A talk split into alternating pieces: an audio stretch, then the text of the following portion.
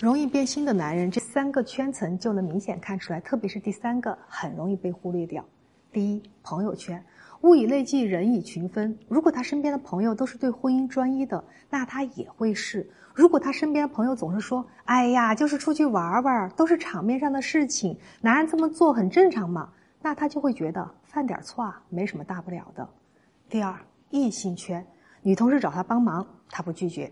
女同事单独请他吃饭，他不拒绝；女同事跟他说点自己家那点事儿，他也不拒绝。你要跟他说啊，你都结婚了，要和异性划清界限，他反而会说你小心眼，会说啊，我就是帮个忙而已。第三，消费圈。清华大学市场营销系郑玉煌教授啊，曾经做过一项很有意思的研究。研究结果表明，当一个男性趋向于短期追求多个伴侣，并且拒绝承诺的时候，他花心的思维就会直接辐射到他的消费行为当中。他在消费倾向上会偏向于多样和五花八门。比如说啊，他今天买了个车载的雪橇，明天呢又订了两张话剧票，后天又买了最新款的笔记本电脑打游戏。样式、品牌、种类都不可控，所以看它的消费圈最近又加了啥，就能看出一二来。